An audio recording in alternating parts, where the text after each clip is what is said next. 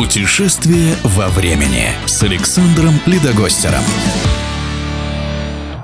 Репортажи Синявского о турне московского «Динамо» по Великобритании в ноябре 45 года стали поистине легендарными. Его голос, прорывавшийся сквозь помехи из туманной британской столицы, для поколения победителей был напоминанием о начале новой, мирной жизни. Четыре знаменитых матча, две победы, две ничьи, 19-9. Самым трудным и для динамовцев, и для Вадима Синявского оказался третий матч с «Арсеналом» в чертовски густом тумане, когда первый тайм остался за канонирами 3-2. После перерыва нашему комментатору удалось выйти на боковую линию поля, чтобы лучше видеть происходящее. И тут новая волна тумана накатилась на поле. Наши нападающие, как потом оказалось, не видели ни одного гола, забитого в наши ворота а защитники — ни одного, который забили мы, в том числе и двух победных во втором тайме. Сам Синявский вспоминал. Пришлось прибегнуть к маленькой уловке. Я убирал свой микрофон за спину и, пользуясь тем, что за шумом стадиона не был слышен мой голос, кричал центру защиты Михаилу Семичастному, нашему капитану. «Миша, что?» Он отвечал «Хома взял!» После чего миллионы советских болельщиков услышали. блестящий какой изумительный, просто потрясающий бросок Хомича. На этот раз в левый верхний угол. Об английских репортажах Вадима Синявского очень хорошо сказал Лев Филатов. Каждый матч был ему в новинку. То искренне радовал его, то изумлял, то огорчал. Его боление за своих было естественным, человечным. Он обошелся без литавр, без гулкого жестяного пафоса. Попутно обратил футбольную веру многие тысячи непосвященных.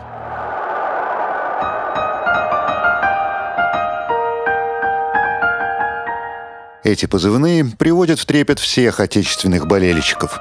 Они звучат перед началом каждого футбольного матча в нашей стране.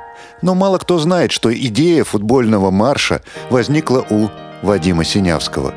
Ему не нравилось начинать репортажи с неких непонятных звуков, тем более он уже успел познакомиться с антуражем заграничных стадионов, в котором всегда присутствовала музыка. Он сам попытался написать даже не марш, а заставку к репортажам, но у него не хватило музыкальных талантов – Конечно, первым, кому он пришел, был Дмитрий Шестакович, обожавший футбол и знавший на память всю футбольную статистику. Причем знал ее так, что с памятью композитора свои статистические таблицы сверял легендарный футбольный статистик Константин Есенин. Но не сложилось, потому что Шостакович был занят работой над серьезной музыкой.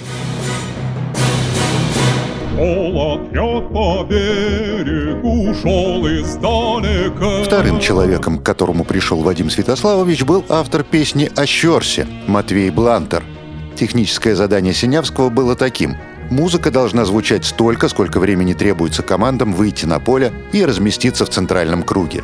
Блантеру, чтобы взяться за дело, пришлось сходить на стадион с секундомером и вычислить это время – вот после такого матча на стадионе «Динамо» на эскалаторе одноименной станции метро и родилась известная всем мелодия.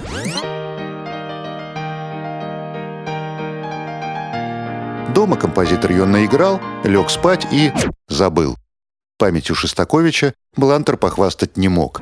Спас ситуацию сын, который с вечера записал ноты, когда отец наигрывал рожденное в метро произведение – Марш, написанный в тональности ми-бемоль мажор в двухчастной форме со вступлением, длится ровно одну минуту.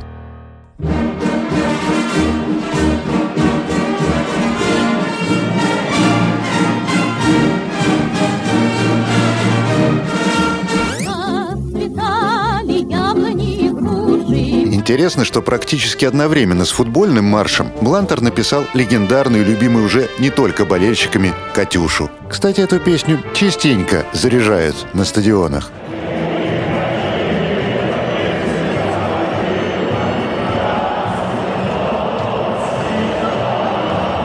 Фактически это сестра футбольного марша, рожденная с ним в один год.